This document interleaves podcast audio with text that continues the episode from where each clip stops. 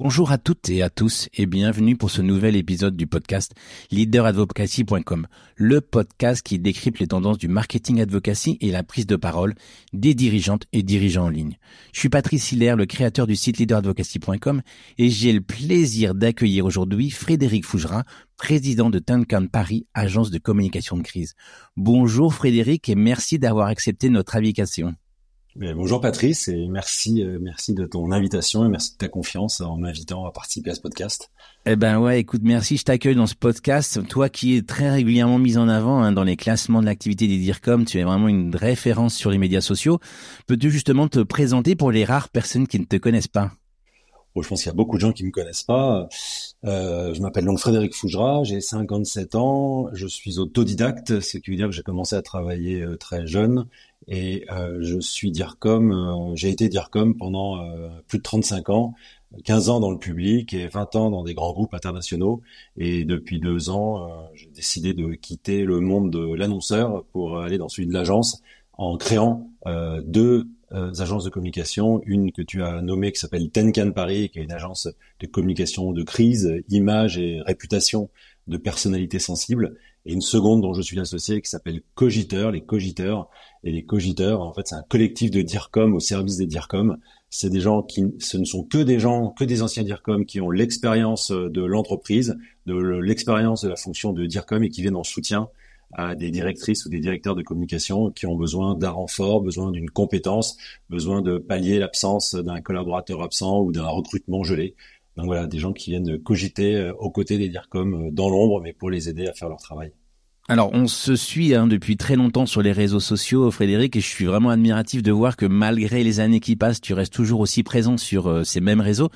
D'ailleurs, tu as été classé par le magazine Form en 2021 en tête du top 100 des décideurs de la communication les plus influents. Alors, tu es un observateur averti de ces mêmes réseaux et je voudrais connaître, toi, ta vision aujourd'hui de cette, cette évolution. Euh, tu as raison, Patrice. Euh, c'est très agréable de pouvoir échanger euh, en vrai, alors nous échangeons beaucoup sur le réseau.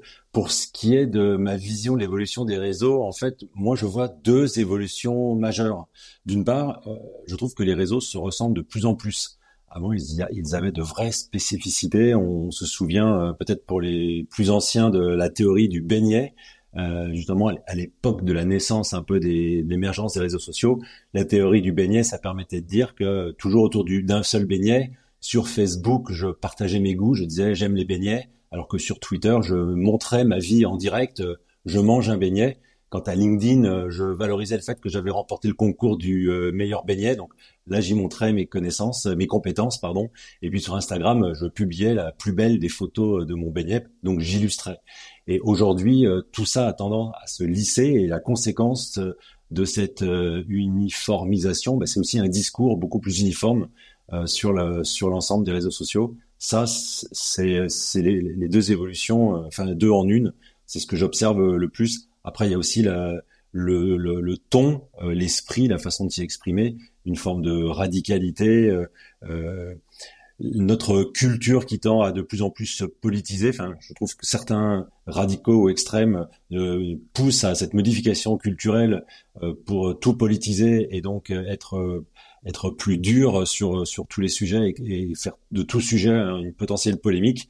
Ça aussi, mm. on en, on en voit les conséquences, même même un peu sur LinkedIn, qui devrait pourtant rester très professionnel et qui petit à petit, il y a du terrain qui est grignoté. Et LinkedIn n'est plus toujours uniquement professionnel. Oui, on y reviendra sur la, ce qu'on appelle la Facebookisation. Alors justement, toi, est-ce que tu as encore un, un réseau social euh, préféré parmi euh, tous ceux qui existent aujourd'hui? Alors, je pourrais te faire une réponse de Normand en disant tout dépend ce que je viens y faire. La, la, la vérité, c'est que Twitter, que j'ai du mal à appeler X, euh, voilà, garde mon affection euh, absolue et donc ça reste quand même pour moi le, le réseau de prédilection. il est vrai que je, je je suis aussi euh, très présent sur LinkedIn et je, je trouve un intérêt euh, très important à LinkedIn. D'ailleurs, en fait, j'y ai deux communautés professionnelles assez différentes. Mon, mon, compte Twitter est, est, très international, alors que mon compte euh, LinkedIn est beaucoup plus français. J'allais dire francophone, je me trompe. J'allais dire une bêtise, parce que mon, mon, compte Twitter est très international, mais il est très francophone, et mon compte LinkedIn est très français, lui. D'accord. Alors, est-ce que tu sais, tu as une explication sur ce justement cette différenciation? Est-ce que ça a été naturel chez les choses qui sont une volonté de ta part? Comment ça s'est tu le matérialises justement cette différence entre les deux? Alors aucune aucune volonté de ma part, ça c'est je, n'ai pas cherché à construire euh, ou, à, ou, à, me distinguer de cette façon. Il se trouve que j'ai une, une, une, audience assez importante dans beaucoup de pays euh, francophones africains. D'accord. Pas, pas, que pas que africains, mais, mais, le continent africain pèse très lourd sur euh, mes communautés de followers. Euh, et, euh, et, ce sont des gens sur Twitter qui ont commencé à me suivre, qui ont commencé à parler de moi, qui ont commencé à donner de l'écho à mes publications. Et c'est ce qui a euh, internationalisé mon profil Twitter. C'est moins le cas du profil LinkedIn, même si beaucoup me suivent sur les deux sites.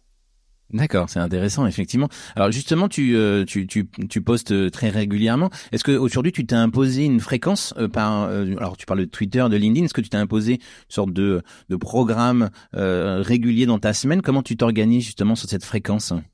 Alors, je ne parlerai pas vraiment de programme, mais c'est vrai que j'ai quelques règles, quelques et quelques façons de travailler que je que je répète. D'abord, je poste davantage sur Twitter que sur LinkedIn.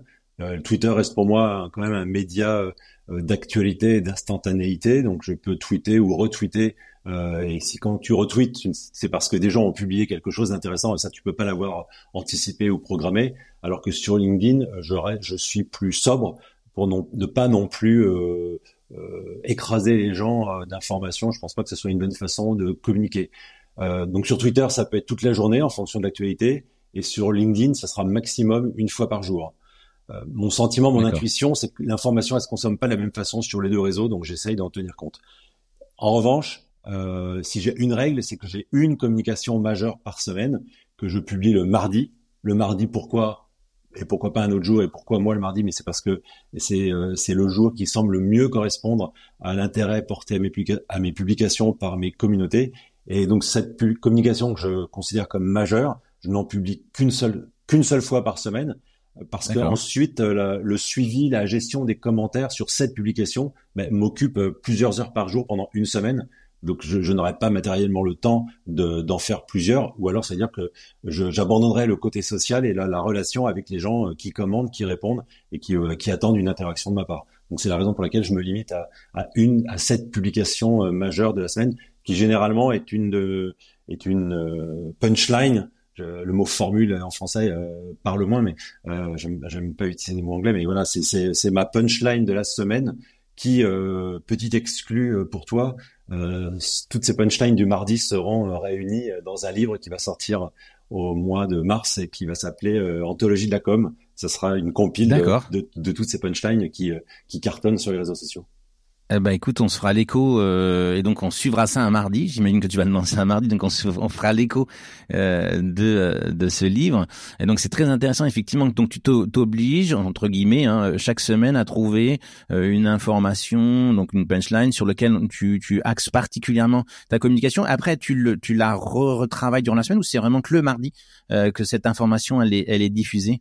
Alors je, je ne m'oblige je m'oblige vraiment pas à en trouver parce que j'ai envie de dire malheureusement, euh, j'ai le, cerveau qui ne s'arrête jamais et c'est très épuisant. Donc en fait, je, je produis des contenus euh, bien plus que je n'en utilise. Je dois avoir dans mes brouillons euh, de tweets euh, 80, 100 tweets d'avance, dont la moitié ne seront pas publiés. D'accord. Donc ça, là, les, la production, c'est pas un problème. Les contenus, ils, ils sortent tout seuls mais pour répondre précisément à ta question, oui, il m'arrive de les exploiter euh, de plusieurs façons et de revenir éventuellement euh, sous plusieurs angles euh, pour illustrer le, même sujet ou la même punchline en, en fonction de son intérêt et de ce qu'il peut y avoir à dire. D'accord, écoute, c'est très intéressant effectivement ce, ce, ce mode euh, opératoire, ce que j'avais pas encore effectivement beaucoup rencontré. Euh, on va revenir sur une, la thématique aussi de ce podcast qui est donc le marketing advocacy, c'est-à-dire comment les entreprises, euh, les collaborateurs et les dirigeants prennent la parole sur les réseaux sociaux. Euh, dans tes différentes expériences qu'on a vues, hein, qui sont qui ont été très riches et très diverses, est-ce que tu as pu mettre en, en, en place justement ce, ces stratégies de marketing advocacy avec la leader et, et l'employé advocacy? Écoute, effectivement, en fait, dans les trois derniers grands groupes dans lesquels j'ai travaillé, euh, j'ai donc j'ai été DIRCOM, j'ai effectivement mis des, en place des politiques d'employés advocacy. Euh, donc c'était chez Altran qui aujourd'hui est Capgemini, euh, dans le groupe Elior et chez Foncia qui est devenu Emeria dans le sens groupe. chez Altran, c'était donc dans, les trois cas, ça partait toujours de la même intention, qui était d'accompagner les collaborateurs et les dirigeants dans l'usage des réseaux sociaux, euh, dans la maîtrise de leur communication et de leur présence sur les réseaux sociaux, à la fois à titre personnel, et, c'est important de le dire, et c'est aussi comme ça qu'on intéresse ces gens, c'est comment comment vous comportez, comment vous présentez, comment gérer votre image et votre discours personnel sur les réseaux sociaux, mais aussi par ceux qui vont être capables de bien le faire euh, à titre personnel, euh, de pouvoir en faire des, des ambassadeurs de la marque. Donc dans les trois entreprises, j'avais des profils de collaborateurs très différents, des intentions de communication qui pouvaient être aussi différentes euh, en, fonction des marques et des secteurs d'activité, mais le, raisonnement global était à peu près le même. Et donc euh, chez Altran, c'était une campagne euh, qui était mondiale puisqu'on était présent dans 26 pays dans le monde et qui donc c'est la raison c'est la raison pour laquelle c'était en anglais et ça s'appelait Master Your Reputation et c'est vrai qu'à cette époque la question de maîtriser sa réputation était importante et maîtriser sa réputation c'est aussi maîtriser celle de l'entreprise chez Elior, toujours présent à l'international, euh, la campagne s'appelait We Are Socializers pour permettre aux collaborateurs de réaliser euh, qu'ils étaient des ambassadeurs. Et euh, chez Foncia, qui était plus national franco-français, mais avec quand même une présence européenne, la campagne s'appelait Let's Go Social. dans les trois cas, vraiment la même intention interne, humaine et de communication de permettre aux collaborateurs d'être des ambassadeurs en commençant par savoir se présenter eux-mêmes, être présents eux-mêmes, euh, travailler leur euh, leur capacité à être sur les réseaux sociaux. On avait à, face à nous des collaborateurs euh, qui étaient complètement novices et puis d'autres qui étaient parfaitement à la hauteur pour faire le job par eux-mêmes. donc il fallait voilà créer des communautés d'intérêt, travailler en fonction des niveaux des gens, de leur intérêt. Ça a permis d'amener plein de gens à, à, à, être sur les réseaux sociaux, à communiquer et à communiquer donc aussi en faveur de ces marques. D'accord. Et pour toi, donc, c'est des choses qui aujourd'hui euh, euh, doivent être naturelles euh, dans les entreprises. Toi qui accompagnes justement des entreprises, dans le sens où ben ça fait partie, on va dire, du package global de, de, communication que doit avoir une marque, aussi bien sur la marque employeur que sur la partie commerciale, en intégrant justement ce marketing advocacy qui est aujourd'hui un point important qu'on voit qui se développe énormément dans, dans les, les différentes entreprises. Alors là, je vais te faire une réponse de Normand parce que je vais dire que dans l'absolu, dans l'absolu, oui, ça me paraît normal, mais en fait, chaque cas, chaque, chaque situation euh, doit être étudiée avec euh, discernement. Si je prends l'exemple des trois entreprises euh, que j'ai citées et donc dans lesquelles j'ai mis en place ces programmes, par exemple chez Altran, c'était des communautés d'ingénieurs, donc des gens qui n'avaient pas une appétence particulière pour la communication. Certains en avaient beaucoup, d'autres pas du tout. Et là, il s'agissait, et par contre, ils n'avaient aucun, aucune difficulté à appréhender les outils ça, ça leur était plutôt naturel, mais plutôt c'était plutôt la, nature du contenu qui était pas simple à appréhender, euh, et notamment dans des métiers où tu es en euh, dans des entreprises euh, de demi, où les gens sont en mission, ils sont en mission chez le client, donc il y a aussi des contrats de confidentialité. Tu travailles au nom du client et non pas au nom de l'entreprise qui t'envoie en mission. Donc il y a des petites nuances, des petites subtilités auxquelles il faut veiller pour ne pas simplement rompre des contrats juridiques sur la confidentialité. Chez Elior, euh, je, fais des schémas, je fais des schémas, et je vais être un peu grossier, caricatural, mais la majorité de la population euh, des collaborateurs, c'était des cuisiniers, donc a priori pas des ingénieurs qui, ont toute la facilité avec l'outil, même si manifestement ils n'avaient aucun problème avec l'outil. En revanche, c'était des gens qui étaient très très fiers de leur production et qui aimaient euh, filmer ou photographier des recettes, des plats, euh, voilà, publier des photos gourmandes, partager leur, amour de la cuisine. Donc c'était un, autre travail qu'il y avait à faire auprès de cette population-là. Chez Foncia, on était plutôt un peu entre les deux, des, populations très diverses, un métier qui est pas forcément très Instagrammable, si on peut dire, bien que euh, certains sont très créatifs et permettent à, rendre le métier euh, euh, très Instagrammable. Donc voilà, c'est donner des clés techniques, des, donner des clés d'usage, donner des clés juridiques, donner des clés aussi graphiques ou de contenu. chez Elior, on avait créé un site dans lequel la communication publiait des contenus pour permettre aux collaborateurs de venir eux-mêmes euh, euh, venir chercher, choisir les contenus qu'ils avaient envie de mettre en avant s'ils n'avaient pas euh, d'idée particulière et que ça résolvait aussi la question de est-ce que j'ai le droit, est-ce que j'ai pas le droit. Au moins, il y avait un site à disposition des collaborateurs où il y avait des contenus en masse, des, des illustrations en masse et qui permettaient aux collaborateurs de venir chercher, de venir se fournir eux-mêmes en fonction de leurs souhaits, à la fréquence de leur choix. donc voilà, des, des, un, un, travail très différent. Et pour répondre, revenir sur ta question, pour moi, il n'y a pas d'obligation. Ça, ça, dépend aussi de l'intention de communication de l'entreprise. Euh, quels sont ses objectifs Quels objectifs la communication doit servir Mais on ne peut pas omettre que de toute façon, on est dans une ère de communication où les collaborateurs sont attirés, intéressés et qu'ils sont donc potentiellement euh, des communicants, pour ne pas dire des communicateurs, comme on dit en Afrique, pour distinguer le, simple fait de communiquer entre personnes ou le fait de communiquer de façon professionnelle. Dans la mesure où les collaborateurs sont potentiellement des, des euh, communicateurs, alors je pense qu'il faut leur donner euh, les outils et aussi euh, la, connaissance, les moyens de pouvoir communiquer correctement. C'est une façon pour l'entreprise de garder la maîtrise de sa communication aussi. D'accord. Et, et, justement, donc le, euh, ce que nous on appelle donc la, la communication euh, incarnée, comme comme tu le tu le dis si bien, euh, forcément elle va s'adapter euh, en fonction des, des, différentes structures, mais peut-être que par l'expérience que tu as, il y a peut-être aujourd'hui des conseils incontournables pour réussir cette mise en place de ces paroles en ligne des dirigeants, des collaborateurs. Alors des conseils je peux en, sortir deux. Le premier, c'est de respecter la première règle basique de la communication, qui est de travailler les contenus. Euh, si on n'a pas une histoire à raconter, on n'a pas besoin de, on n'a pas à communiquer. Donc vraiment, le, travail du contenu, c'est la règle, c'est la règle numéro un. Content is king. Euh, la seconde, notamment par rapport aux personnes et aux personnes qui incarnent une marque, je pense que euh, la règle, c'est d'être authentique.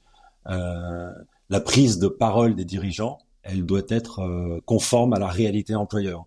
On ne doit pas euh, fantasmer sur son entreprise ou sur sa marque ou la présenter comme elle n'est pas. Euh, ça, c'est même une communication qui est souvent très contre-productive. Alors, on peut parler de ses ambitions, on peut parler de ses objectifs, mais il faut pas faire passer l'entreprise pour ce qu'elle n'est pas ou se prétendre être ce qu'on n'est pas. Euh, c'est très mauvais pour la communication interne, c'est très mauvais aussi pour l'image employeur, parce qu'à un moment ou un autre, quelqu'un va venir vous expliquer, vous démontrer, voire vous prouver que euh, votre communication est bidon et que vous n'êtes pas authentique dans ce que vous dites. Donc voilà, travailler les contenus et puis être authentique. Ça me paraît deux règles euh, simples, raisonnables, mais indispensables à respecter de toute manière, euh, comme tu le disais, hein, dire que on, ne peut pas mentir sur les réseaux sociaux ou en tout cas à un moment donné, euh, il y a une différence euh, importante entre ce qu'on veut diffuser et la réalité terrain. Et sur les réseaux sociaux, c'est des choses qui ne pardonnent pas.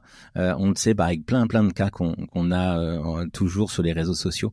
Alors il y a, il y a on a... Patrice, si tu me permets, au-delà même au-delà même des réseaux sociaux, mais c'est vrai que les réseaux sociaux, c'est le retour des boomerangs le, le le plus violent et le plus rapide. Je pense, en tout cas, c'est ma façon de travailler qu'en communication, il ne faut jamais mentir, même si on n'est pas obligé de tout dire. Contrairement à un journaliste, on n'est pas là pour apporter une information complète et détaillée, mais on est là pour mettre la lumière sous un angle ou sur un point particulier.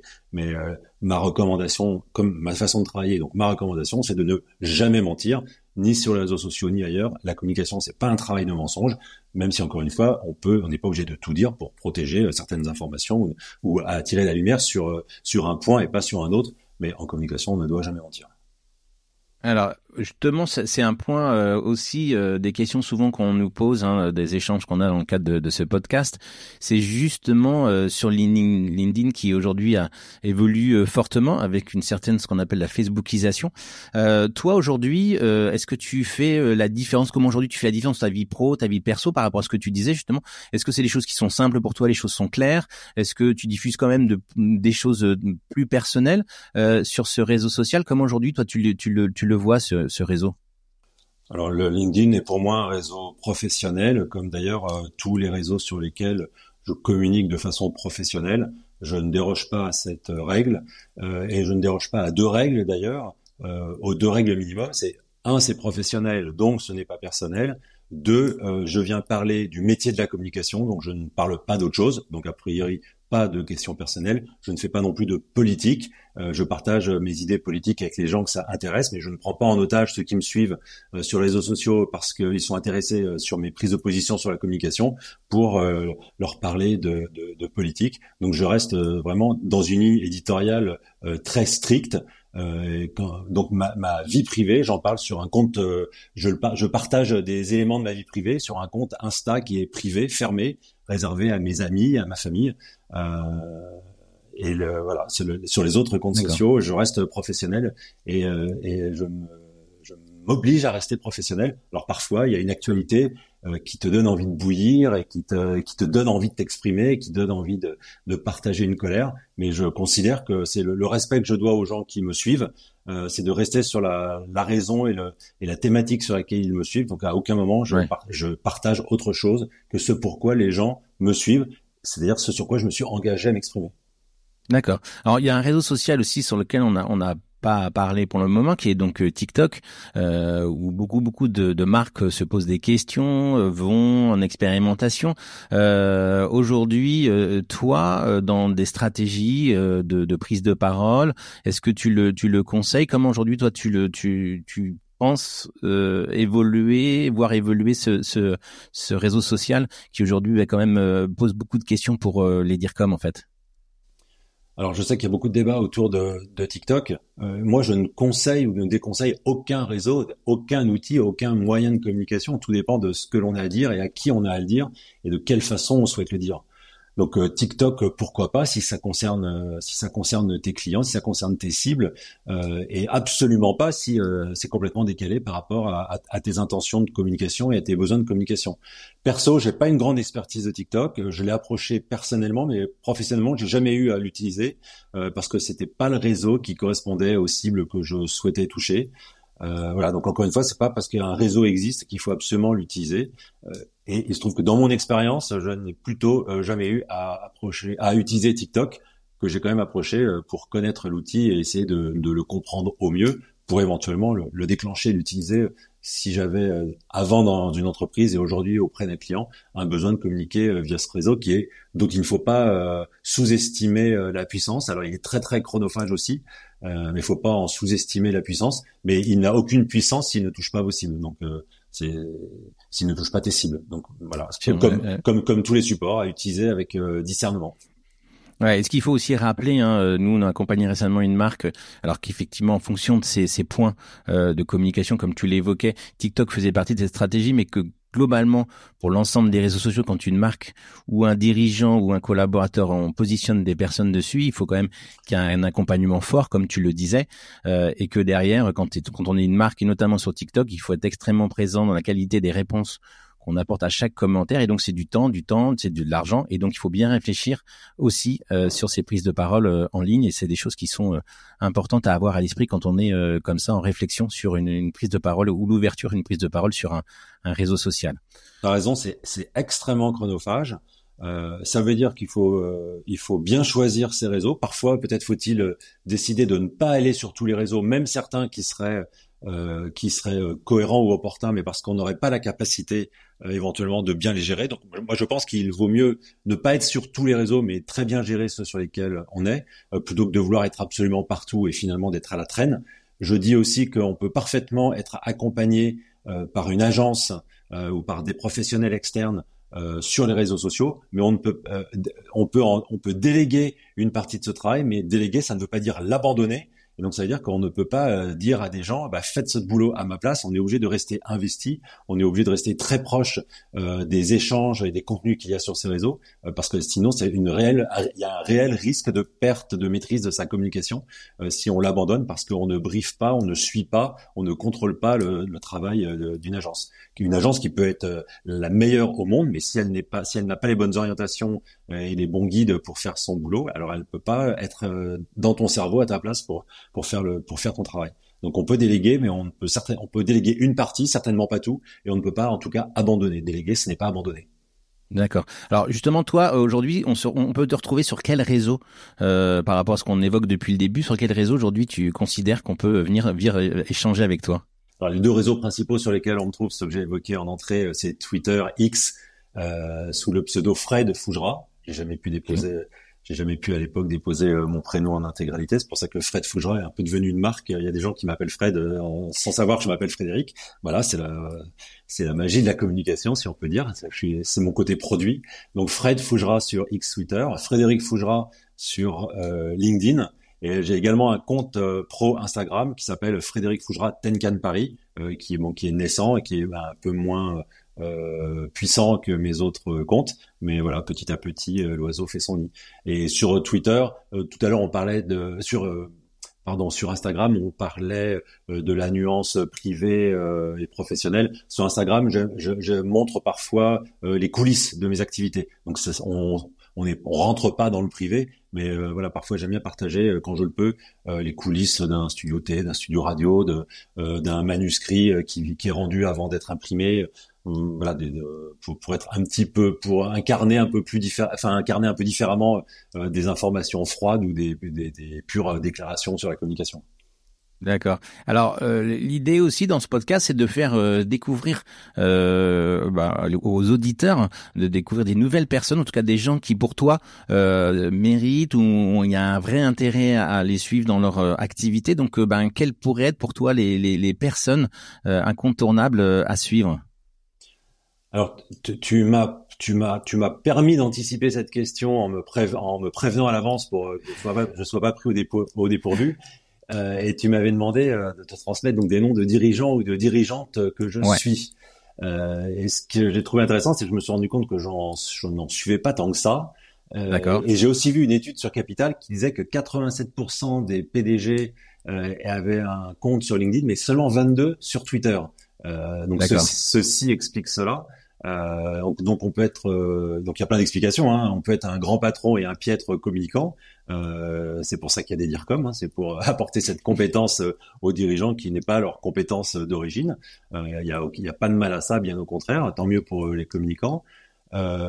et si les communicants, si dirigeants sont bien conseillés, en tout cas avec des conseils comme ceux que moi je peux leur donner, souvent je dis aux, aux, dirigeants de ne pas aller sur les réseaux sociaux s'ils ne le sentent pas euh, s'ils ne sont pas à l'aise ou si c'est juste pour avoir une présence et pour finalement ne pas y être actif. Euh, donc ça, tout ça participe éventuellement au fait qu'il n'y a pas une présence dingue des dirigeants sur les réseaux sociaux. On peut aussi imaginer qu'il y en a d'autres qui les fuient parce qu'ils veulent fuir leurs clients et c'est une façon de faire l'autruche en n'étant pas sur les réseaux. S'ils ont des expériences clients euh, qui sont vraiment très dégradées, au moins ça, ça leur évite d'être interpellés. Mais là, c'est plutôt courage fuyant, c'est pas glorieux. Alors, pour répondre à ta question, euh, il se trouve que j'ai suivi euh, sur Twitter euh, Emmanuel Faber quand il dirigeait Danone. j'ai suivi Stéphane Richard quand il dirigeait Orange. Et j'ai suivi Dominique Mahé quand il présidait la Maïf. Dominique Mahé qui au passage avait préfacé un de mes livres sur le management, Le goût des autres. Et je me suis dit qu'en fait, ces trois, ces trois dirigeants, ben, en fait, ce qui m'intéressait, c'était leur vision sociale de l'entreprise. Euh, donc, c'était pas finalement, euh, enfin, j'avais pas réfléchi avant, mais c'était quand même trois dirigeants qui quelque part partageaient euh, une même fibre sur les questions sociales. Aujourd'hui, je préfère suivre, ou en tout cas, j'ai dans les gens que je suis, c'est plutôt des, des patrons, des patronnes de la com. Alors des patrons en réalité, parce qu'il n'y a pas de femmes dans ce que je dis. Euh, je suis, je recommande de suivre Pierre Calmar, c'est le président de Denzou France. Alors, je, précise que je suis membre du comité de mission de Denzou France pour ceux qui verraient un conflit d'intérêt dans ma réponse. Euh, donc en toute transparence, mais voilà, Pierre Calmar c'est quelqu'un de très intéressant et même chose sur la fibre sociale. Euh, voilà, c'est quelqu'un qui m'intéresse. Je suis énormément, euh, je, je, je, trouve cet homme profondément intelligent et intéressant. C'est Nicolas Bordas, le VP international de TBWA Worldwide. Voilà, il a vraiment des, des, contenus très pertinents euh, avec euh, chaque semaine une idée qui tue. Vraiment, il participe au débat, il participe à partager, à transmettre sur le métier. Vraiment quelqu'un de très intéressant. J'aime, je, je, suis aussi euh, Asael Adari, le président d'occurrence, euh, notamment parce qu'il aborde des sujets qui sont pas les sujets les plus courants de la communication et, et c'est très intéressant d'avoir son expertise.